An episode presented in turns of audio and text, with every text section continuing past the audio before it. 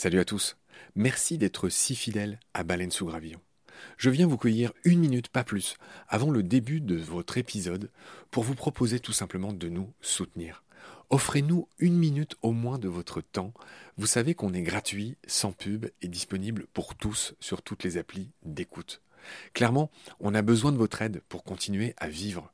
Et il y a plusieurs moyens simples de nous aider. 1 vous pouvez nous faire un don unique ou récurrent, quelques balles par mois, quelques euros par mois, euh, sur les liens indiqués dans le descriptif de cet épisode sur Eloasso ou sur Tipeee notamment, il y en a d'autres. 2. Vous pouvez installer le moteur de recherche Lilo au lieu d'utiliser Google qui vous exploite, vous le savez. Et le résultat, c'est que euh, chaque recherche génère ce qu'on appelle des gouttes et pour nous, c'est des petits sous. Voilà. Pour vous, en plus, c'est gratuit. Donc, c'est pas difficile. Encore une fois, tous les détails sont dans le descriptif de cet épisode. Moi et plusieurs membres de l'équipe de BSG, on propose maintenant des fresques de la biodiversité, on propose des conférences. Ben, Parlez-en dans votre entreprise, dans votre asso, dans votre boîte, quoi. Et euh, évidemment, on vient, avec tout le savoir-faire de Baleine sous Gravillon, vous raconter le vivant, tout simplement. 4. On peut aussi créer vos podcasts ou en tout cas vous apprendre à faire les vôtres. On fait des formations pour ça et euh, bien sûr contactez-nous pour en savoir plus. 5 on cherche un partenaire pour tout l'écosystème de baleines sous gravillon. Et il y a différentes modalités. On en cherche un pour l'ensemble, on peut en prendre un pour euh, un podcast en particulier, ou euh, ce qu'on fait de plus en plus, on peut en prendre un pour euh, une série d'émissions. Évidemment, euh, c'est négatif, c'est moins cher à chaque fois. Moins bon marché, j'ai envie de dire, parce qu'on n'est pas si cher. Donc euh, voilà, vous pouvez devenir coproducteur de ce qu'on fait. En tout cas, ben, voilà, prenez conscience que ce qu'on fait est certes gratuit, mais on a besoin de vous pour continuer à exister. Moi, ça fait trois ans que je fais ça sur mes fonds, et là, ben, évidemment, je suis obligé de, faire autre chose hein, pour euh, vivre, sachant que France Culture ne suffit pas à me faire vivre. Voilà. Pour nous joindre, c'est simple, contact at baleinesougravillon.com. Tous les détails sont dans le descriptif de l'épisode. Je vous laisse maintenant retrouver l'épisode du jour. Je vous dis merci, salut, à bientôt.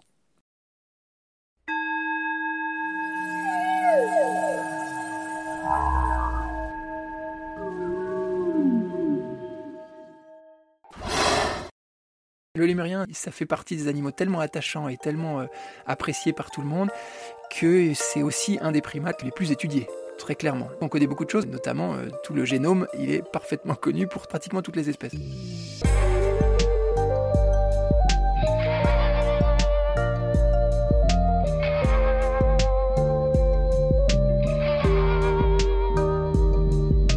Bonjour à tous. Evrard Wendenbaum est géologue, sportif et explorateur. Cet aventurier des mondes perdus et notamment spécialiste du Macaï.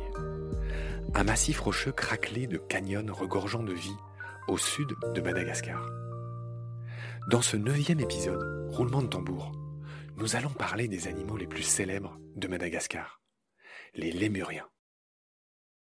Ces primates sont endémiques, ils ne vivent nulle part ailleurs que sur cette île, la cinquième du monde en superficie.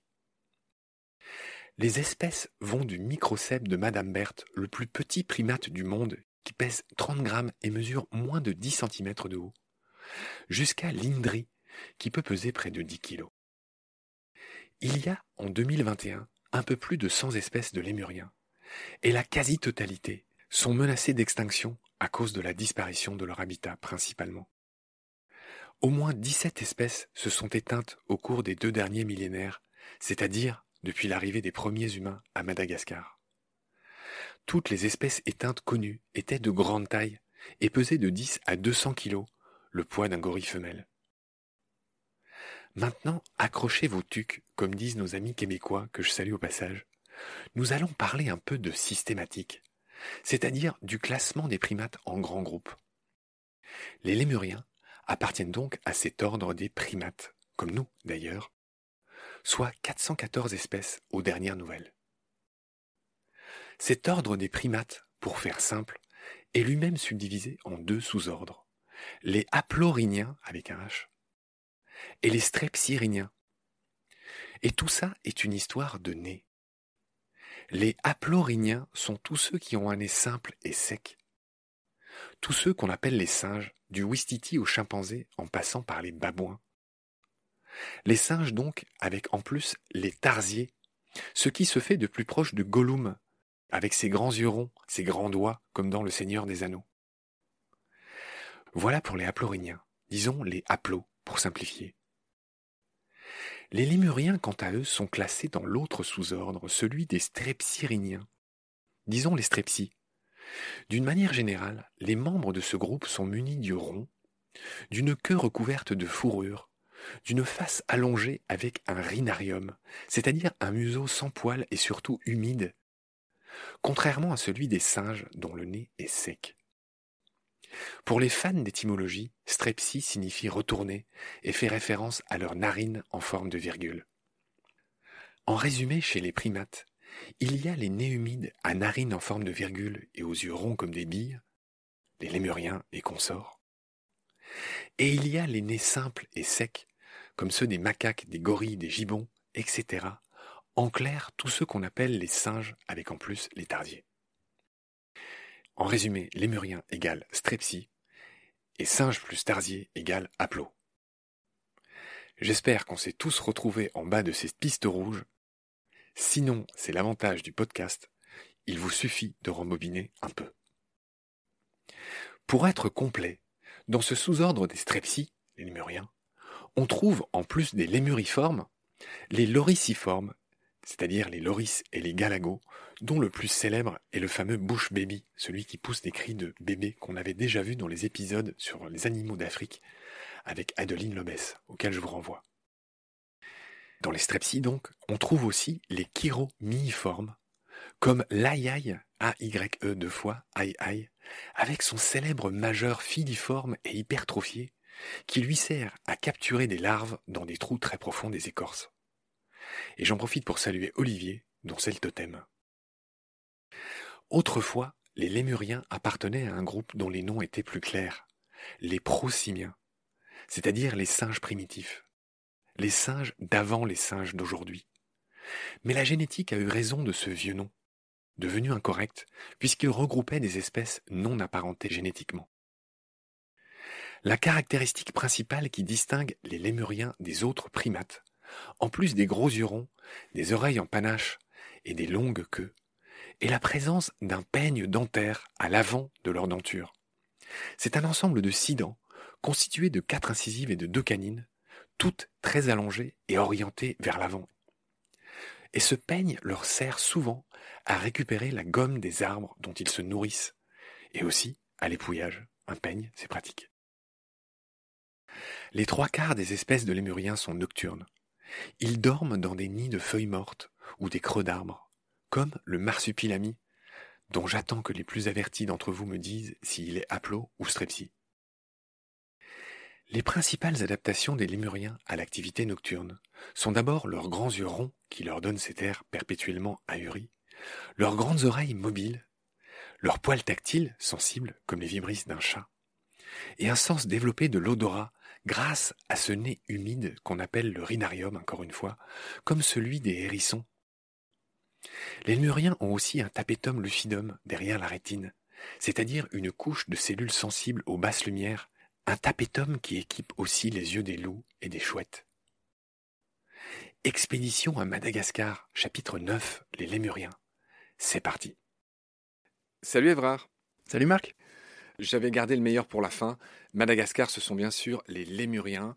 Et tu l'as dit, les lémuriens seraient arrivés sur des radeaux de branches naturelles, à la faveur peut-être de tempêtes ou de je ne sais quelle catastrophe.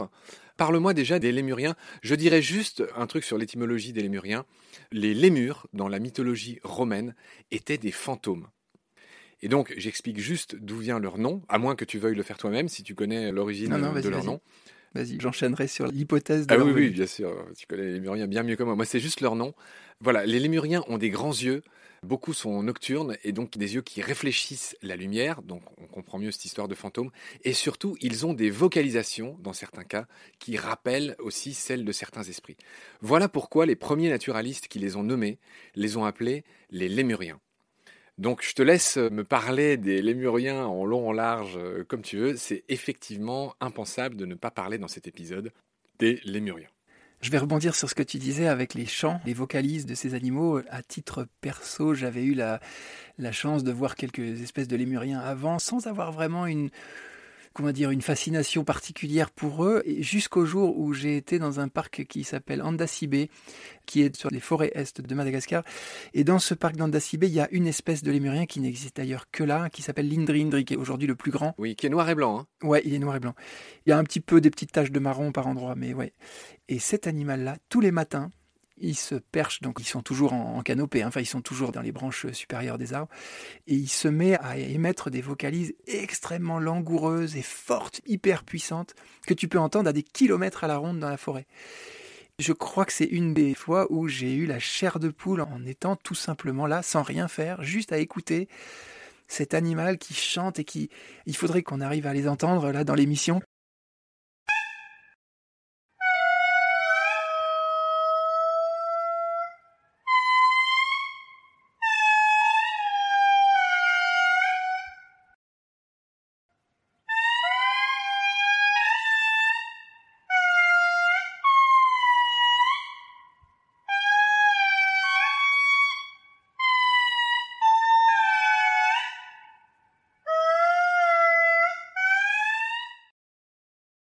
Ouais, c'est un son merveilleux. Et donc ça, je crois que ça m'a euh, tellement envoûté que derrière, les lémuriens, plus largement, pas seulement les Indri Indri, mais tous les autres, je m'y suis intéressé un petit peu plus. Je crois juste à cause de cet épisode-là.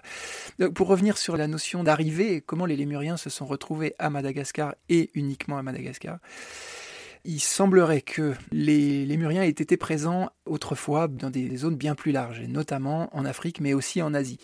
Il y a par exemple des traces euh, de fossiles de lémuriens au Pakistan qui ont, je ne sais plus combien, 140 millions d'années. Je dis ça sans trop de précision, mais il y a des fossiles en tout cas de ces animaux-là ailleurs. Et puis, arrive un moment où il n'existe que des lémuriens à Madagascar. Donc on a des traces fossiles de lémuriens à Madagascar à partir de 62-65 millions d'années. La question est, comment ils ont fait pour rejoindre Madagascar à cette période-là.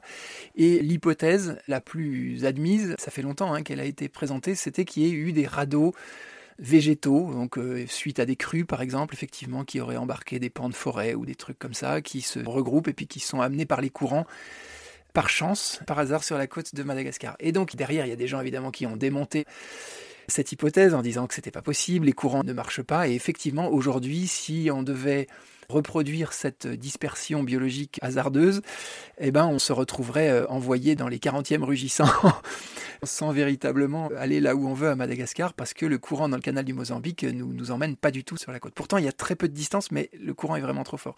Et en fait, il y a des études qui ont été faites plus récemment qui ont montré que la disposition de l'Afrique et de Madagascar était bien plus au sud autrefois et que du coup les courants n'étaient pas du tout les mêmes et que à ce moment-là, à cette période d'il y a 62 euh, millions d'années, 65 millions d'années, c'est tout à fait probable que des radeaux euh, végétaux aient pu euh, traverser. Bon, admettons donc que ce soit le cas, même si ça reste une hypothèse, hein, personne n'en a apporté la preuve encore.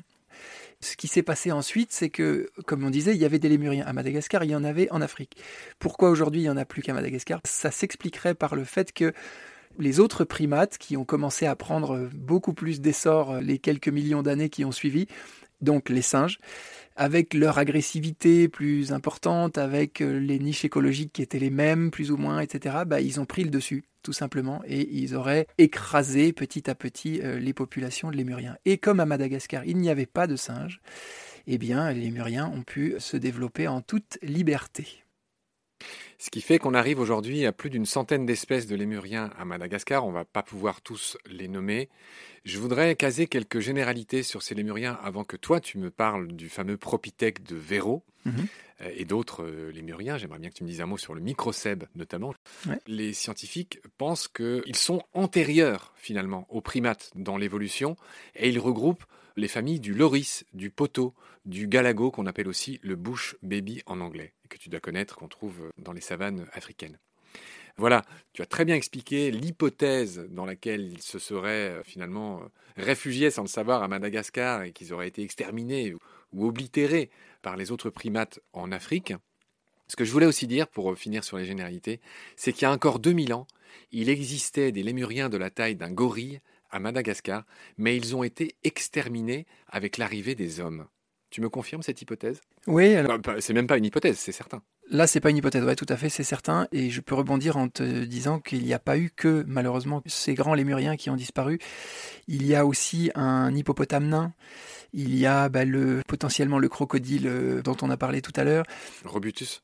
Ouais, il y a l'épiornis, qui est une sorte d'autruche qui était purement endémique de Madagascar, un petit peu comme le dodo de l'île Maurice.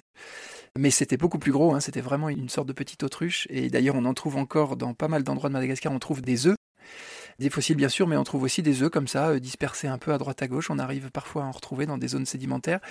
Tout ça a été, et j'en passe, hein, il y a évidemment beaucoup plus d'animaux qui ont malheureusement disparu, mais ça a été effectivement exterminé par l'arrivée de... Peut-être pas l'arrivée, parce que l'arrivée en l'occurrence est, est très controversée, enfin controversée au sens euh, scientifique, c'est-à-dire plutôt gentil. Il n'y a pas de querelle, c'est juste qu'on se pose encore pas mal de questions sur l'arrivée de l'homme. À quel moment effectivement il a mis le pied sur cette île qui est quand même immense, qui est pas très loin de l'Afrique, c'est étonnant. L'hypothèse la plus probable pour l'instant, ça serait aux alentours d'il y a 2000 ans, si j'ai bien lu. Honnêtement, là, euh, c'est vraiment un sujet qui est très discuté. Il y a eu pendant très longtemps une hypothèse qui disait que comme les premières traces de feu de grandes zones avec du charbon partout dans les zones sédimentaires tout autour de Madagascar, ça datait du 7e siècle, grosso modo, on s'est dit que les hommes euh, avaient dû arriver à ce moment-là et dès leur arrivée, ils avaient dû commencer à mettre le feu à toutes les forêts de Madagascar. Bon, ça c'est une proposition. Après, il y a eu des études qui ont été faites sur des ossements dans des grottes du nord, du côté de Majinga, du nord-ouest de Madagascar, où ils ont vu qu'il y avait des traces d'outils sur ces ossements. Donc un peu comme dans des charniers, si tu veux, ils ont trouvé euh, que les ossements étaient taillés. Et euh, ils se sont dit, bah, si c'est taillé, c'est forcément taillé par l'homme. Et donc ça a permis de dater ça à effectivement 2000, 3000, 4000 ans. Là maintenant, il y aurait encore des hypothèses qui remonteraient plus loin, à encore presque 10 000 ans. Bref, je pense que c'est plus un, un problème de manque de données, de manque de recherche, etc. Enfin, de manque. Il y a encore plein de trucs à découvrir, quoi. C'est ça qui est beau. Et euh, peut-être qu'on découvrira que l'homme est déjà présent depuis belle lurette euh, sur Madagascar. Nous, en tous les cas, si je peux faire une petite parenthèse, on a découvert dans le Macaï les premières peintures rupestres de Madagascar. Et depuis qu'on les a découvertes, euh, c'était donc en 2007, on en a trouvé maintenant presque 3000 dans plus de 50 sites archéologiques différents. Donc, ça fait du Macaï une zone extraordinairement riche en termes d'archéologie aussi. C'est quelque chose qui m'avait échappé quand j'ai préparé cette émission. Je ne savais pas que vous aviez aussi découvert des peintures rupestres. Ouais, et je t'avoue que parmi les pas les fiertés, mais parmi les moments forts de ma petite carrière d'aventurier explorateur, comme on disait euh, précédemment, ça, découvrir des peintures, découvrir des tombeaux, ça fait partie des grands moments. C'est un petit peu comme si tu imaginais que j'avais rêvé pendant 20 ans d'être Indiana Jones et que tout à coup tu te retrouves dans la peau. Voilà, moi ça m'a, j'ai adoré ça et je continue chaque année d'ailleurs. Je ferme la parenthèse là-dessus. En 2019, euh, puisqu'en 2020 on n'a malheureusement pas pu trop aller euh, dans le Macaï, mais en 2019 on avait fait une autre mission euh, et on a découvert la plus grande grotte du Macaï pour l'instant. Hein. C'est peut-être pas la plus grande ad vitam aeternam, mais pour l'instant c'est celle qu'on a vue. Et dedans on a trouvé plus de 2000 peintures dans une seule grotte. Et c'était l'année dernière, donc enfin il y a un an et demi. Quoi. Donc pour dire qu'il y a encore euh, plein, plein, plein de belles choses à, à trouver. Parlons un peu du Propithèque de Véro. C'est un des lémuriens qu'on trouve dans le Macaï. Je crois qu'il y a une dizaine d'espèces dans le Macaï sur les 110 qu'il y a en tout à Madagascar. Juste me dire qui c'est ce Véro. Moi j'aime bien dire qui sont les gens qui nomment les animaux. Tu connais Véro? Jules Véro? Alors, tu vas m'en dire plus juste après, mais la plupart du temps, les animaux ont eu des noms associés aux personnes qui ont été ou qui se sont investis d'une manière ou d'une autre dans une cause particulière, dans une recherche particulière. En ce qui concerne le propithèque de Véro, tu vas me dire? Véro, clairement, c'est un naturaliste. Il a donné euh, notamment son nom à l'aigle de Véro, qui est un aigle très spécial puisqu'il mange des damans. Tu en parlais tout à l'heure, ce cousin de l'éléphant là. Mhm. Et Véro a nommé pas mal d'espèces J'encourage les auditoristes, on n'aura pas le temps de le faire aujourd'hui, à se renseigner sur ce Jules Véraud, qui a eu une vie assez romanesque. C'est-à-dire c'est un peu une sorte Darwin français oublié. Et il y a notamment un bateau qui a fait naufrage avec toute une collection naturaliste d'animaux qui ramenait, qui a fait naufrage, donc le pauvre, il a tout perdu. Il provient d'une famille de taxidermistes. Enfin bref, ce gars-là est très intéressant. Il n'a pas que des choses assez nobles, puisqu'on le soupçonne d'avoir même ramené un pygmée empaillé ce qui a donné lieu à une grande controverse à une époque, puisque ce pygmée empaillé a fini à Barcelone, je crois, et qu'il y a eu beaucoup de disputes et de débats à ce propos. forcément, c'était un peu ignoble, hein. c'était une époque où on se posait un peu moins de questions qu'aujourd'hui, mm. et c'est Véro qui l'aurait ramené. Bref, je clôt la parenthèse sur ce Jules Véro, ce naturaliste qui a nommé ce propithèque ou qui a contribué à le découvrir. Et je veux bien que tu me parles de cet autre lémurien très beau, noir et blanc, avec ses panaches blancs là de chaque côté de la tête. Ouais, et ça va me permettre de faire un petit lien, euh, ce que tu viens de raconter sur le fait qu'il ait perdu des échantillons, enfin même énormément de collectes qu'il ramenait. En te racontant une histoire, on avait fait sur une expédition, je crois que c'était en novembre-décembre justement 2010, on avait exploré une forêt sèche, une des rares reliques de forêt sèche du massif du Macaï, en travaillant avec, notamment avec les primatologues, on avait découvert une petite espèce de microcèbe. Alors, euh, tu voulais qu'on en parle, on va tout de suite en parler, puis je reviendrai sur le propithèque de Véro. Les microcèbes sont donc des petits lémuriens nocturnes. Je dis des parce qu'il y a plein d'espèces de microcèbes euh, différentes. Et nous, dans le Macaï, alors je me trompe peut-être, mais je crois qu'il y en a au moins trois espèces différentes. Et lors de cette expédition, on avait trouvé une espèce qui avait un pelage un petit peu particulier autour des yeux, autour du nez. Voilà, il avait quelques caractéristiques qu'on ne retrouvait pas sur les autres microcèbes connus. Et donc, tout le monde était persuadé que c'était une nouvelle espèce. Donc, on fait des petits prélèvements de poils, de trucs on en fait des petits échantillons et on s'est dit on va envoyer ça au labo et on va voir tout de suite parce que le lémurien ça fait partie des animaux tellement attachants et tellement euh, appréciés par tout le monde que c'est aussi un des primates les plus étudiés très clairement. On connaît beaucoup de choses, notamment euh, tout le génome, il est parfaitement connu pour pratiquement toutes les espèces. Et en ce qui concerne ce microcèbe, on s'est dit on va pouvoir tout de suite checker s'il est dans la base de données ou pas. Et évidemment, l'échantillon a été perdu. Et donc, on n'a jamais pu savoir s'il y avait cette nouvelle espèce de microcèpe dans cette petite forêt relique qui, malheureusement, a subi chaque année un peu plus d'attaques de feu, etc. C'est des forêts sèches, donc ça prend comme rien, comme des allumettes. Et tout ça pour dire que ce sont des tout petits animaux qui ont la taille, on va dire, de la paume de la main, à peine plus pour certains, et ils ont la queue qui fait à peu près on va dire 20 cm de plus. Allez, en tout, queue et corps compris, ça fait 30 cm. Et le plus petit, il s'appelle le microcèpe de Madame Berthe, il fait 30 grammes et c'est le plus petit primate du monde. Il est connu pour ça. Et voilà, pour revenir au propithèque de Véro, ce qu'il faut juste savoir, c'est qu'il existe donc deux grands types, on va dire. Enfin, tout dépend comment on les classe, mais on a deux grands types de lémuriens à Madagascar. Il y a les diurnes et les nocturnes, comme beaucoup d'autres animaux.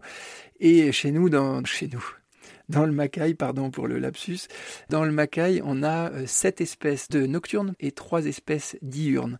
Et parmi ces espèces diurnes, on a donc le propithèque de Véro, le lémur rufifrons, qui est plutôt marron avec un visage un peu plus noir, et puis l'apalémur griseus ranomafanensis. J'aime beaucoup le dire ce nom parce que je trouve ça hyper poétique et puis surtout parce que il a aussi une très jolie histoire. Si tu me permets de la raconter cette petite histoire sur cet apalémur. Les apalémurs, euh, rapidement, c'est une catégorie de lémuriens qui sont mangeurs de bambou. Ils sont spécifiques, ils ne mangent que du bambou, ah, quelques rares exceptions près. Et donc, malheureusement pour eux, ils ont besoin d'avoir un écosystème hyper spécifique aussi. Euh, ils sont pas capables de s'adapter en mangeant tout un tas d'autres trucs pour compenser. Donc, un jour, le même jour où on avait découvert la colonie de roussettes, les Pteropus rufus dont je parlais tout à l'heure, on est arrivé dans cette fameuse forêt avec ces quelques grands arbres, etc. Et puis euh, on entend des cris étonnants, hyper stridents. Il faudrait que les auditeurs l'entendent aussi. Et ce cri strident nous a interloqués. On s'est dit, c'est un oiseau, c'est quoi Qu'est-ce que c'est ce truc-là? Et on s'est approché petit à petit de ces cris.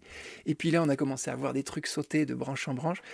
Et c'était un lémurien diurne qui n'avait pas du tout la même couleur que les deux autres, qui n'avait pas du tout la même taille, pas du tout le même pelage, pas du tout le même cri. Enfin bref, ça n'avait rien à voir.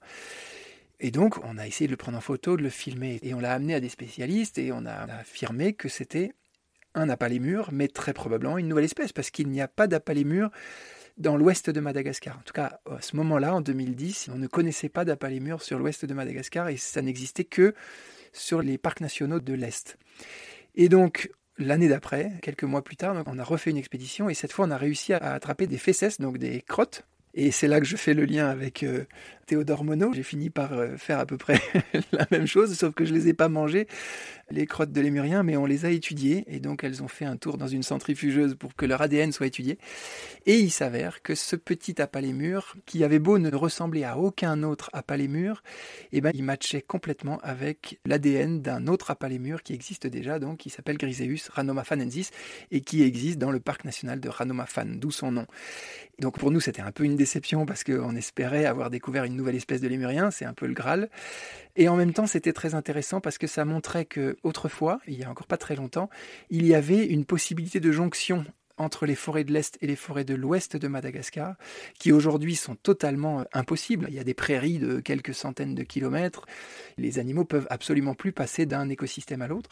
Mais peut-être qu'il y a 100 ans, il y a 150 ans, 200 ans, il y avait encore ces passerelles et la forêt recouvrait l'ensemble des hauts plateaux de Madagascar. Et donc ça nous a montré que le Macaï en fait faisait office de refuge avec des conditions euh, climatiques particulières, des conditions de vie euh, adaptées, et quelques petites forêts avec des bambous. Et pourquoi je mets un petit peu l'accent là-dessus? C'est parce que depuis 2016, on l'a plus revu. Ce petit à les murs, on en avait vu très peu. Hein. Moi, je les avais repérés à, à quatre endroits différents dans le Macaï. On a des groupes de nos éco-volontaires qui viennent parfois dans le Macaï avec nous, qui en avaient vu aussi une fois. Bref, c'est très rare, extrêmement difficile à voir. Et là, depuis 4 ans, 5 ans, on les voit plus du tout. Et donc, il se pourrait fort bien qu'ils aient complètement disparu du Macaï depuis. Pour dire que, là, je fais le lien avec quelque chose qui est relativement important. Ils sont considérés comme le groupe de mammifères le plus menacé du monde. Grosso modo, sur les 113 espèces qui sont euh, dans ma tête, là, si je me trompe pas, il y en a plus de 90 qui ont un statut soit vulnérable, soit en danger, soit en danger critique d'extinction pour dire que voilà, c'est malheureusement euh, peut-être pas pour très longtemps qu'on va les voir. Et le Propithèque de Véro, bah, c'est le plus grand de ces diurnes-là. Il est superbe, il est blanc, il fait des sauts magnifiques. Ouais, c'est le petit chouchou de tous les gens qui visitent le Macaï, euh, mais c'est peut-être pas pour très longtemps, encore une fois. C'est bien entendu. Je voulais préciser un certain nombre de choses avant de rendre l'antenne, comme on dit. Tu m'as intrigué tout à l'heure avec ce nom que tu as dit, le micro-seb de Madame Berthe. Tu commences à me connaître. Je me suis dit, mais qui est cette Berthe? Pendant que tu parlais, j'ai cherché et donc je vais dire, parce que j'aime bien rendre ce genre d'hommage, ce lémurien doit son nom à la conservationniste et primatologue Berthe Rakoto Sami Manana, secrétaire général du groupe d'études et de recherche sur les primates de Madagascar. Avec un nom pareil, on se doute que cette dame est malgache. Voilà un groupe euh, qu'elle a présidé jusqu'à sa mort en 2005. Donc ça, c'était pour rendre hommage à cette Berthe Rakoto Sami Manana. Voilà, on vient de parler du microcèbe, microcèbe mignon, donc ce sont ces tout petits primates. Je vois qu'il y a des eulémures, qu'on appelle des lémures vrais. Est-ce que ça sous-entend qu'il y a des lémures faux, enfin, ou en tout cas des lémures euh, bizarres Alors, je suis malheureusement pas autant que toi fasciné ou en tout cas intrigué par les étymologies. Du coup, j'ai pas trop regardé ça. Je t'avoue, je ne saurais pas te dire. Au-delà de ça, enfin, c'est juste que effectivement, il y a un genre qui s'appelle eulémures et on comprend ce que ça veut dire. Ça veut dire les bons lémures, dont l'autre nom est les lémures vrais. Et du coup, je me dis que c'est peut-être les plus anciens. Honnêtement, là, je saurais pas te dire, je dirais des bêtises. Il y a en fait euh, pas mal de genres différents. Alors, le genre lémur, bien sûr, il a plusieurs espèces à l'intérieur. Les apalémures dont on parlait tout à l'heure, il y a aussi plusieurs espèces, peut-être plus d'une dizaine, je ne sais plus exactement. Les propithèques, il y a aussi beaucoup, beaucoup d'espèces. Des maquis, il y en a aussi pas mal, etc. Les microcèbes, il y a je ne sais pas combien de dizaines d'espèces. Des lépilémures ensuite, des chirogales, des myrzacochreli. Enfin, il y a un panel qui est assez passionnant. Et je sais que ces histoires de nomenclature ont pas mal évolué ces dernières années. Pour te dire, en 2010, quand on a fait nos premières missions scientifiques dans le Macaï, les noms qu'on a aujourd'hui là n'étaient pas encore ceux-là. Par exemple, Eulémur il avait un autre nom. Alors je l'ai oublié, mais c'était pas ce nom-là. Tout simplement parce que les travaux sur les génomes et sur justement les classifications euh, via l'ADN se sont quand même beaucoup améliorés ces dernières années et donc des nouveaux noms sont apparus, voilà, nouveaux rangements, tu vois, on vient déplacer telle espèce à telle autre, l'associer à telle autre. Là, on dit est-ce que c'est une espèce à part entière ou est-ce que c'est une sous-espèce? C'est un peu compliqué, mais ça évolue sans cesse. Ouais. Ok, Evrard. On a dit ce qu'on a pu sur les lémuriens, je pense qu'ils mériteraient une émission à eux seuls, tu l'as dit, ils sont très attachants, ils sont très intéressants. Merci Evrard pour toutes ces précisions. Je te dis à très vite pour la suite. Salut. Merci à toi.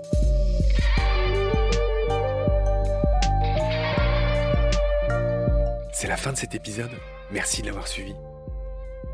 Pour continuer, nous avons besoin de votre soutien. Et vous pouvez nous aider simplement, en quelques clics et gratuitement. Il suffit par exemple d'utiliser le moteur de recherche solidaire Lilo. Ainsi, chacune de vos recherches sur Internet générera des gouttes qui seront reversées au projet de votre choix, comme Baleine sous gravillon par exemple. Vous pouvez par ailleurs vous abonner à nos podcasts comme d'habitude, partager les liens, devenir adhérent de l'association BSG ou encore faire un don sur Helloasso ou sur Tipeee. Grand merci par avance. Je remercie tous mes équipiers pour leur aide précieuse. Je vous retrouve bientôt pour de nouveaux épisodes. Et d'ici là, prenez soin de vous et de ce qu'il y a autour de vous. Merci. À bientôt.